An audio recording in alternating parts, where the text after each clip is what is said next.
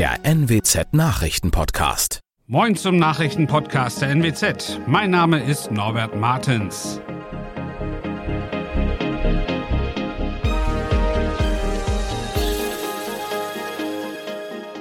Und das sind unsere regionalen Nachrichten. Vier Ex-Vorgesetzte des Patientenmörders Högel können auf einen Freispruch hoffen.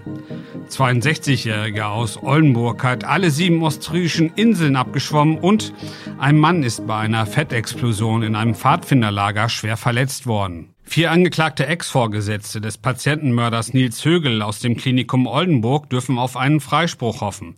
Bisher habe die Beweisaufnahme ein vorsätzliches Handeln der Angeklagten nicht mit einer für eine Verurteilung ausreichenden Gewissheit belegt. Die vier sind mit weiteren drei Angeklagten aus dem Klinikum Delmenhorst wegen Beihilfe zum Totschlag bzw. versuchten Totschlags durch Unterlassen angeklagt.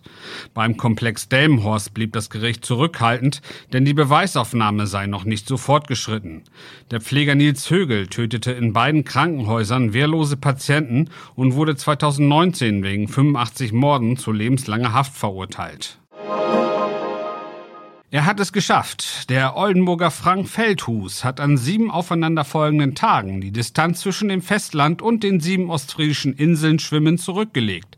68 Kilometer ist er dabei unterwegs gewesen und war 16 Stunden im Salzwasser.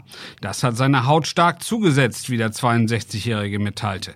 Noch schlimmer war nur die sehr schmerzhafte Begegnung mit einer Feuerqualle. Die härteste Etappe für Frank Feldhus war die letzte von Wangerooge nach Harlesiel. Die harte Aufgabe, alle sieben ostfriesischen Inseln abzuschwimmen, tat sich der Oldenburger an, um auf die Verschmutzung der Meere aufmerksam zu machen. Bei einer Fettexplosion in einem Pfadfinderlager in Wallenhorst im Kreis Osnabrück ist am Sonntag ein 34-Jähriger schwer verletzt worden. Wie die Polizei mitteilte, war in einem Zelt eine Fritteuse in Brand geraten. Der Mann habe versucht, das Feuer mit einem Feuerlöscher zu bekämpfen, dies sei jedoch nicht gelungen. Es sei dann zu einer Fettexplosion mit einer Stichflamme gekommen, durch die der Mann schwerste Brandverletzungen erlitten habe. Er wurde mit einem Rettungshubschrauber in eine Spezialklinik geflogen.